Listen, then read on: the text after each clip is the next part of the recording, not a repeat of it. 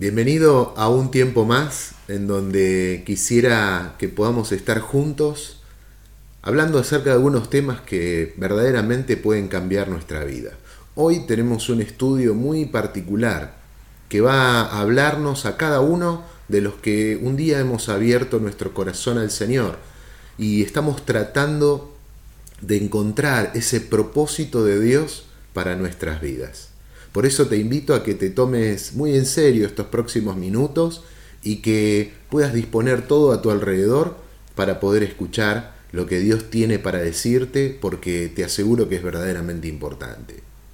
Una de las cosas que Jesús nos dijo a todos los que somos sus seguidores justo antes de ascender, ¿no? luego de que Él había muerto y resucitado y se había presentado durante 40 días con sus discípulos fueron las siguientes palabras. Veamos cómo era el contexto de ese momento. Los once discípulos fueron a Galilea, a la montaña que Jesús les había indicado. Cuando lo vieron, lo adoraron, pero algunos dudaban. Jesús se acercó entonces a ellos y les dijo, se me ha dado toda autoridad en el cielo y en la tierra.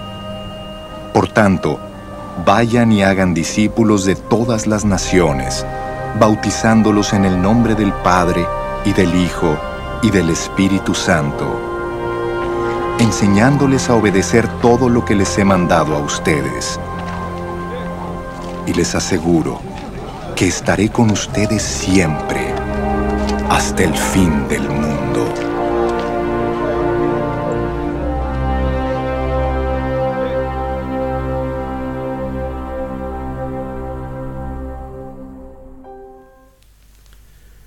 Qué increíble, ¿no? El Señor Jesús no nos está dando un consejo, no nos deja una sugerencia, Él nos está dando un mandato. Creo que lo que acabamos de ver y de escuchar es más que elocuente y bien claro de parte del Señor. Él está tratando de que nosotros podamos prestar atención a aquello que es verdaderamente importante. ¿Importante para quién? Importante para el Señor, pero también importante para toda la humanidad. Hay algo que debemos entender y el Señor nos está tratando de decirnos enfáticamente que debemos estructurar nuestras vidas en torno a la formación de discípulos. Claro, muchas veces creemos de que es algo opcional, ¿no? Y que tal vez nosotros podemos ver en qué momento, en nuestros momentos libres, en el momento en el que no estoy estudiando o trabajando o dedicándole a mi esposa o a mis hijos o, a, mis hobbies, ¿no? Eh, bueno, en algún momento voy a poder hacer discípulos o, en el, o en el transcurso del día veo qué posibilidad tengo. Pero la verdad es que nosotros tenemos que entender que el Señor nos está pidiendo que podamos verdaderamente tomar todas nuestras decisiones en base a lo que tendrá mayor impacto para el reino. Es por eso que no podemos dejar de escuchar lo que el Señor nos deja aquí como este mandato tan especial, ¿no? Porque justo en el momento en donde Él va a volver a su trono, a, a reinar como soberano, junto al Padre, allí a su diestra, es que nos deja esta tarea, que no era una tarea cualquiera y que no estaba diciéndonos, bueno, mientras tanto que yo vuelvo a buscarlos, entreténganse haciendo discípulos. Jesús tenía en claro que la función, el propósito para vos y para mí era que podamos contarle a los demás acerca del amor del Señor, pero no simplemente como dándoles una noticia, sino verdaderamente asumiendo un rol de influencia, de liderazgo, ¿no? a través de disipular a otros. Y en esta noche yo quiero reconocer que tengo mis limitaciones para poder incentivarte a salir de tu círculo de confort y abocarte realmente a ser discípulos. Muchas veces yo siento que puedo generar entusiasmo en tu vida, pero no la urgencia que verdaderamente este tema tiene para todos y cada uno de nosotros. Es por eso que debemos entender al Señor Jesús, debemos saber lo que Él espera de nosotros. Y más allá de, todas las promesas y de todas las cosas que Él nos enseñó, Él nos deja esta tarea.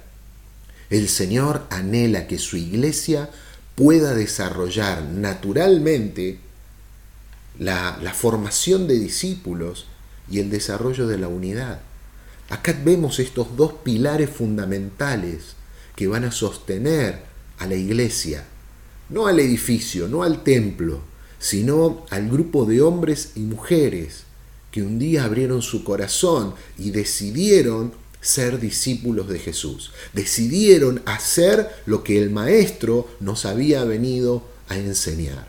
Por eso yo te desafío a que vos puedas observar cuán rápido y eficazmente puede crecer la iglesia, puede propagarse el Evangelio cuando cada creyente, cada uno de los que formamos parte de la iglesia, forma discípulos. Esto no es un ministerio en particular, esto no es una tarea de algunos, esto es algo que Jesús nos dejó para todos y cada uno de nosotros. Y tenemos que entender que para poder llevar a cabo esta tarea, nosotros no debemos estar atados al mundo, sino que debemos estar enfocados a aquellas cuestiones que tienen un impacto en la eternidad. Si vos y yo nos ponemos a pensar la cantidad de tiempo que le dedicamos a cuestiones que tienen que ver con, con nuestra vida, con nuestro desarrollo, con nuestro trabajo, con nuestros quehaceres, cosas que son buenas en sí mismas, cosas que en realidad eh, no, no va a, a Jesús a atacarnos por ello, pero que lamentablemente no están alineadas con el propósito de Dios para nuestra vida.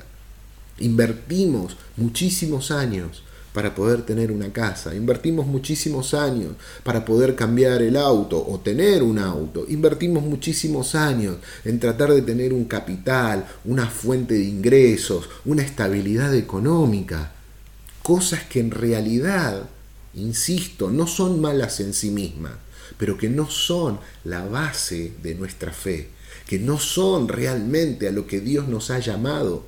El Señor no nos llamó a generar riquezas, sino que el Señor nos llamó a formar discípulos. Y no de cualquier manera, sino que Él nos dice, vayan por todo el mundo y hagan discípulos de todas las naciones.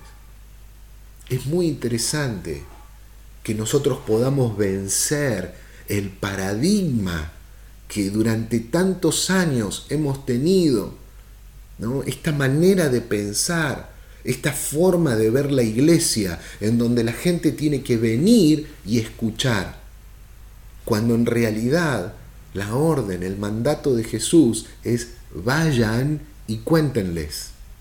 En ningún momento Jesús les dijo traigan a la gente al edificio, al templo. Si bien Jesús cada sábado, dice la palabra, como era su costumbre, él se congregaba, él iba ¿eh? al templo, en realidad él no estaba convocando a las personas a ir al templo, a, realizar el culto, sino que nos estaba llamando a nosotros, nos estaba convocando a sus hijos, a sus seguidores, a sus discípulos, para que vayamos a buscar a la gente donde la gente está y le podamos contar todo lo que Dios nos ha enseñado, todo lo que Él ha hecho en nuestra vida, cómo Él ha transformado nuestra, nuestro pasado, ha transformado nuestro presente y en consecuencia transformó nuestro futuro. Por eso yo en esta, en esta oportunidad quiero invitarte a que vos puedas reflexionar un poco acerca de cómo estás viendo la tarea que el Señor nos dejó. Es muy importante que vos puedas decir, bueno, en lugar de esforzarme para tratar de que la gente venga a la iglesia, tengo que esforzarme para poder contarle a las personas quién es este Jesús que puede transformar vidas, quién es este hombre que nació y, estuvo en un pesebre, el cual celebramos cada 25 de diciembre, pero es el mismo hombre que también celebramos en Pascuas que haya dado su vida por la humanidad. Ese hombre era 100% Dios. Él es el creador del cielo y de la tierra. Y Él vino con un propósito. Él vino a morir, Él vino a rescatarnos, Él vino a pagar el precio para que vos y yo tengamos vida. Esto es lo que le tenemos que contar a la gente. Y disipularlo significa ponernos nosotros como ejemplo de lo que Dios está haciendo. Ejemplo con nuestros errores y con nuestros aciertos. ¿eh? No, no nos vamos a presentar perfectos, pero sí le vamos a poder mostrar que es posible vivir una vida nueva en Cristo Jesús. Se trata de poder vivir la vida verdadera, la que Jesús nos ofrece, y no la que el mundo promete. Una y otra vez nos encontramos como ese perro tratando de morderse la cola, dando vueltas, perdiendo el tiempo en cosas que, que no son fructíferas, que no, que realmente no nos hacen felices, que no nos hacen bien, que no tienen impacto en lo eterno. Y, y, entendeme, no digo de que esté mal el poder forjarse un presente y un futuro, en base a estudios, en base a, poder tener una solvencia económica. El problema es cuando cambiamos las prioridades. El problema es cuando hacemos de eso el centro de nuestra vida y en, y en realidad no nos damos cuenta que hay alguien que nos está engañando. Mira lo que dice la palabra de Dios ahí en Juan capítulo 10, versículo 10. Dice, el ladrón solamente viene para robar, matar y destruir. Yo vine para que la gente tenga vida y la tenga en abundancia, dice el Señor Jesús. Él nos está advirtiendo de que el enemigo vino con un propósito, está con un propósito, y ese propósito es robarnos la alegría, quitarnos la paz, desenfocarnos. Él quiere destruir el propósito de Dios sobre nuestras vidas. Él quiere que vos y yo estemos confundidos, que estemos orientados hacia otro lado, porque si nos orientamos mal, no vamos a llegar a destino. Y la verdad que la vida que Dios tiene para nosotros es abundante, es destinada para ser plena y no repetitiva. ¿no? Pareciera que vivimos ciclos que una y otra vez vuelven al mismo lugar. Y en realidad Dios quiere que hagamos cosas de impacto eterno. Él quiere que vos y yo podamos pensar en más allá del calendario que conocemos. Y, y en esto el Señor quiere que nos podamos ocupar extendiendo su reino, que podamos ver las necesidades que tienen las personas a nuestro alrededor. El otro día hablaba con, con una persona, con un miembro de nuestra iglesia, y me decía, pastor, usted no sabe, tengo una compañera de trabajo que vive todo el tiempo rezongando, que vive todo el tiempo este, quejándose de todo, es una persona en la que lamentablemente no puedo hablar de nada porque cada vez que trato de sacar un tema, ella enseguida va a tirar algo negativo para refutarlo, para, para menospreciarme, para, para poder hacerme sentir mal, como que todo el tiempo, y si tengo que optar por ponerme auriculares y escuchar música o, o enfocarme en otra cosa, porque lamentablemente esta persona todo el tiempo es agresiva, todo el tiempo está allí Claro, cuando me empezó a contar la vida, la experiencia de esta persona, resulta que era una mujer que desde muy chiquita había sido abusada por su padre durante muchos años. Una persona a la que su madre se reía de solo escuchar lo que le acontecía. Entonces, claro, uno se pone a pensar que más allá de la reacción, más allá de lo que uno ve superficialmente, allí abajo hay un corazón herido, allí abajo este, de, este resentimiento y de este malestar, hay, hay, una persona que está pidiendo a gritos ayuda, contención, amor. Y el único que puede dar ese amor, esa contención, es Dios. El único que la puede rescatar de ese lugar, de ese sótano oscuro, húmedo, triste, es el amor del Señor. ¿Y quién le va a hablar del amor del Señor? Claro, lo más sencillo para nosotros sería mirar para otro lado.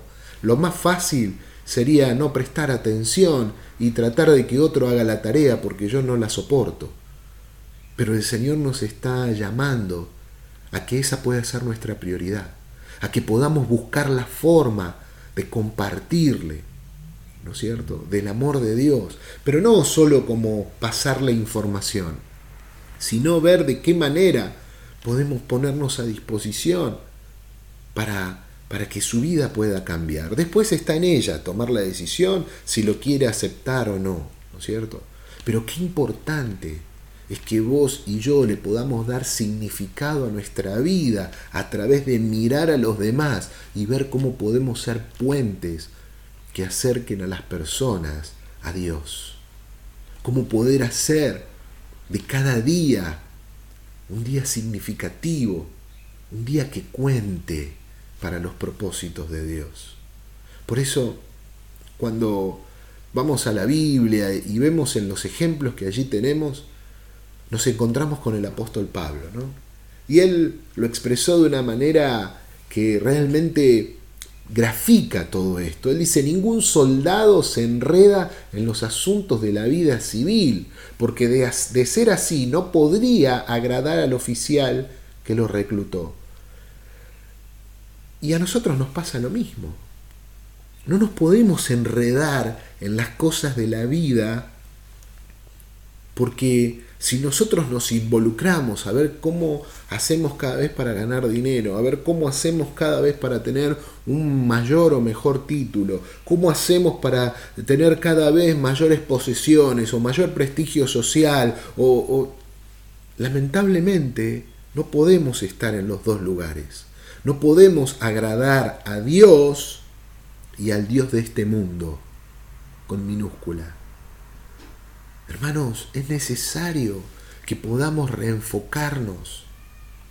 Es necesario que lo que hacemos la mayoría de nosotros, que es tratar de vivir una vida y en nuestros momentos libres ver cómo hacemos discípulos, podamos cambiar, podamos invertir el orden de prioridades, cómo nos podemos ocupar en realidad primero de obedecer al Señor, de hacer discípulos, de estar atento a las necesidades de los demás. Y en segundo lugar, todo lo que todo lo que sigue. Ahora, pastor, usted me está tratando de decir que yo tengo que dejar mi trabajo, que tengo que abandonar mis estudios, que no tengo que cumplir con mis responsabilidades. No, por supuesto que no. Pero lo que yo digo es que verdaderamente podemos reenfocar nuestras prioridades. ¿A qué le estamos dando el tiempo en nuestra mente y en nuestro corazón? ¿Qué es lo que nos quita el sueño? ¿Es realmente cómo hacer discípulos?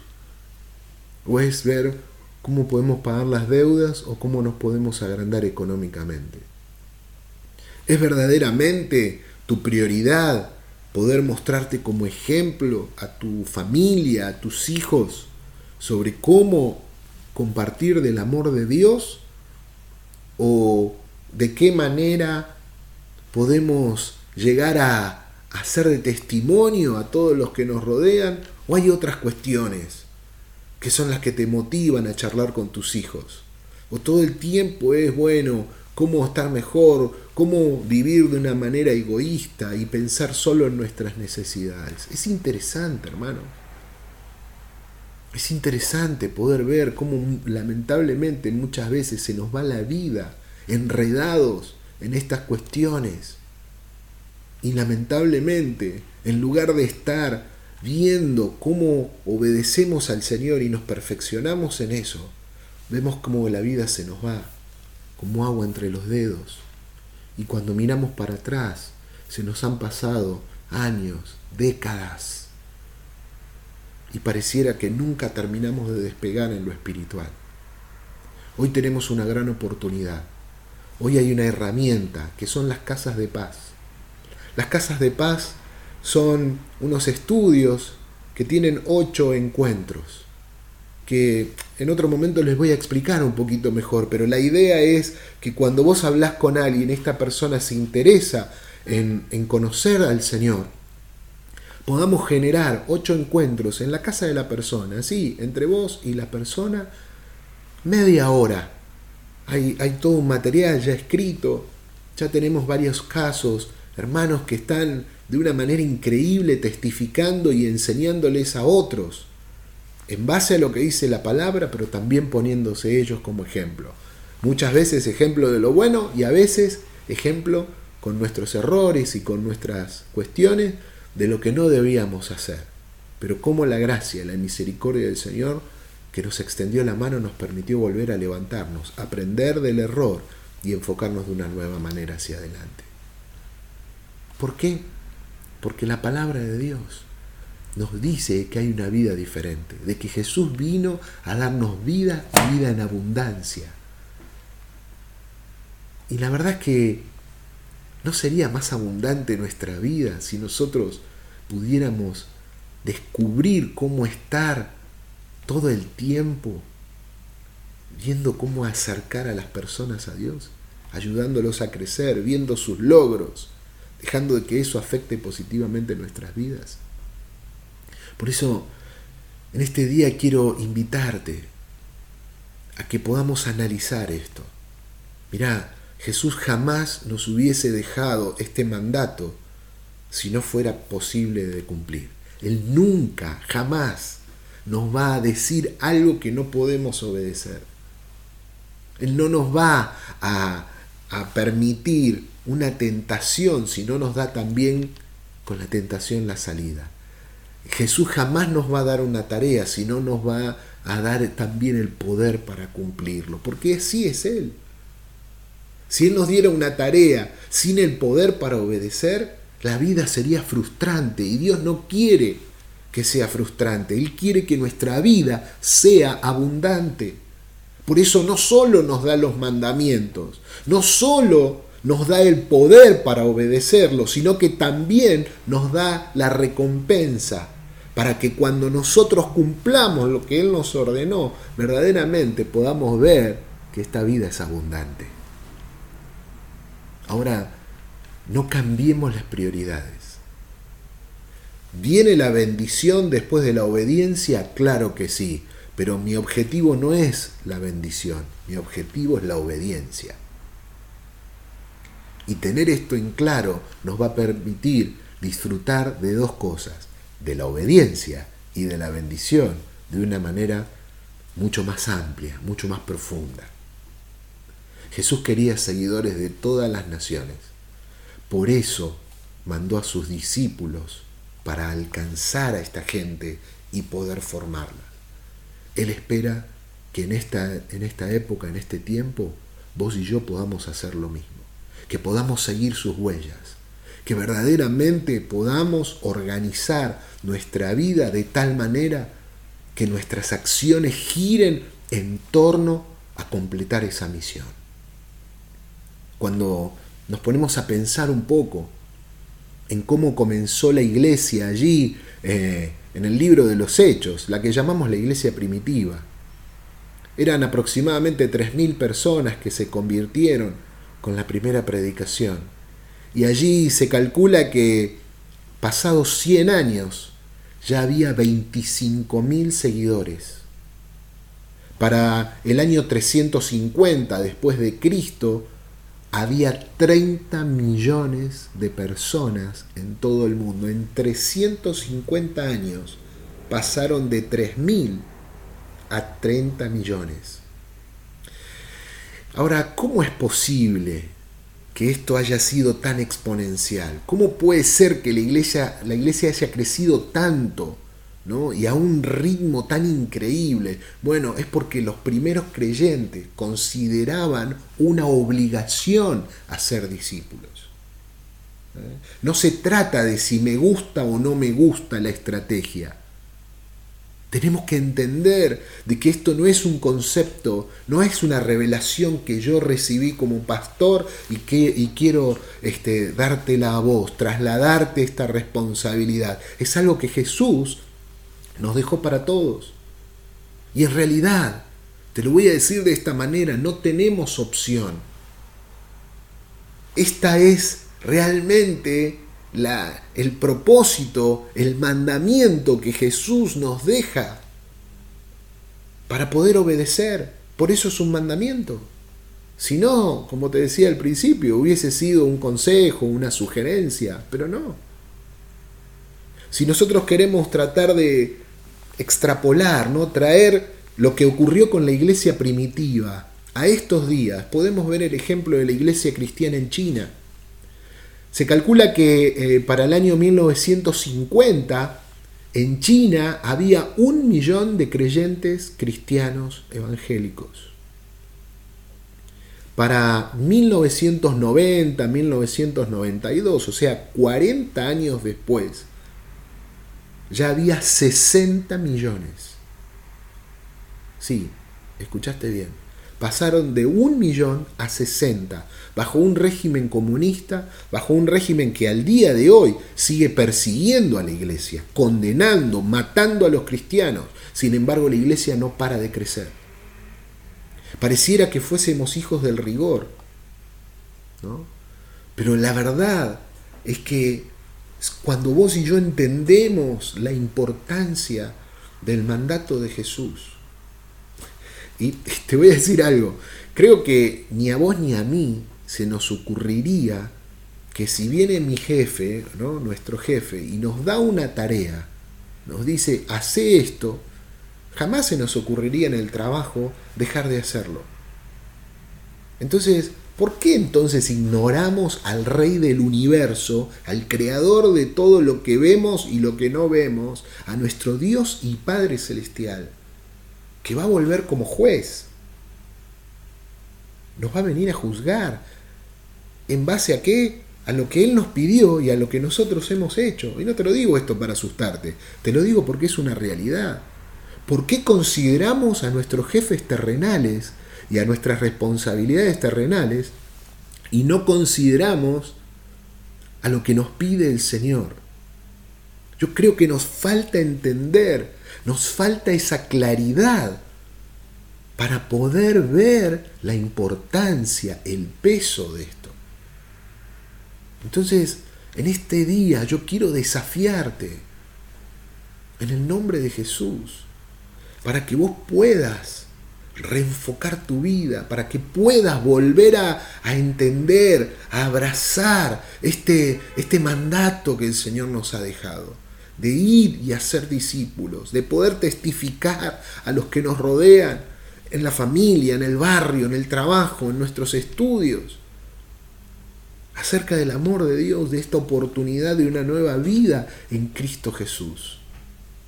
Algunas personas me dicen, pastor, lo que pasa es que yo no, no siento que Jesús esté cerca, lo veo como un Dios distante. Y déjame que te diga una cosa. Vos querés sentir a Jesús cerca, empieza a ser discípulos. Porque como vimos al principio, la promesa de que Él iba a estar con nosotros todos los días hasta el fin está íntimamente ligado con el mandato de ir y hacer discípulos. Lo dijo en la misma oración. Entonces, vos querés sentir la presencia de Jesús al lado tuyo, hace discípulos. Hermanos, y no me interesa que crezca la iglesia vida para la ciudad. Me interesa que crezca el reino de Dios. Después si esa gente se va a congregar acá o se va a... Lo que importa es que la gente pase de tinieblas a luz admirable. Claro, si vos lo vas a disipular, lo más probable es que la persona se quiera congregar donde vos te congregás que quiera ver lo que vos estás viendo. Pero eso pasa a ser secundario. Lo que, lo que nos tiene que enfocar es que podamos compartir, como lo hizo el apóstol Pablo a lo largo de, de los últimos tramos de su vida, desde que tuvo el encuentro con el Señor. Mirá lo que dice Pablo allí en, en, Hechos, capítulo 20, versículos 26 y 27. Hoy les puedo decir algo de lo que estoy seguro. Dios no me castigará si alguno de ustedes no se salvan, porque nunca vacilé en decirles lo que Dios quería que ustedes hicieran. Qué tremenda esta palabra, ¿no? Pablo tenía esta posibilidad de pararse con autoridad y mirar para atrás y decirle, miren muchachos, yo hice todo lo que tenía que haber hecho. Y Dios no me va a castigar si alguno de ustedes se va al infierno. Porque realmente no dudé, no vacilé en contarles, en decirles lo que Dios quería que ustedes hicieran. Esa es la tarea de cada uno de nosotros. Poder agarrar a nuestros seres queridos, poder agarrar a nuestros conocidos y poder decirles, darles la oportunidad de que ellos puedan elegir. Y pasado ese tiempo, vamos a poder ver como en segunda de Timoteo, capítulo 4, versículos 6 al 8 también, el apóstol Pablo hablándonos ya en los últimos en los últimos momentos de su vida. Él dice, se acerca el momento de mi muerte. Mi vida ya se está ofreciendo como un sacrificio a Dios. Me fue bien en la competencia, he peleado bien, he terminado la carrera y no he perdido la fe. Ahora me espera una corona que recibiré como muestra de aprobación. El Señor, juez justo, me dará ese día y también a todos los que esperan con anhelo su llegada. Acá el apóstol Pablo estaba como ese atleta olímpico que ganó y está esperando la medalla dorada. Pablo contempla, él mira la obra terminada solo para poder recibir la corona. Y la verdad es que yo me pregunto, ¿habrá algo mejor que acercarnos al trono de Dios sabiendo que hemos terminado esa tarea que Él nos encomendó hacer? ¿Hará, ¿Habrá algo más lindo, algo que nos pueda llenar más el corazón que el poder saber que lo que mi Padre me pidió, el que me hizo, el que me formó, el que pensó en mí antes de la fundación del mundo, me encomendó, lo pude realizar? Hermanos, es hora de que dejemos de negar esto. Es hora de que podamos poner cada cosa en su lugar y que podamos reconocer de que nos estuvimos perdiendo de experimentar la presencia de Dios y su poder durante mucho tiempo. Yo te invito a que dejes atrás tus temores y que nos podamos proponer verdaderamente poner manos a la obra, empezar a trabajar, empezar a, hablarle a los demás acerca de las maravillas de nuestro Dios y de las oportunidades nuevas en Cristo Jesús. Es un lindo desafío, pero no solo por ser agradable, sino porque es un pedido directo de parte de nuestro Dios a cada uno de nosotros. Por eso yo te invito a que no vuelvas a decir, la verdad que no sé cuál es el propósito de Dios para mi vida. Es este. Lo podrás hacer de una manera, de otra, de otra. Dios tiene particularidades, pero el objetivo es el mismo, hacer discípulos, extender el reino de Dios, hablarle a los demás como un día lo hicieron con vos. ¿Aceptás el desafío? Te invito, vamos juntos, no estás solo. Que Dios te bendiga.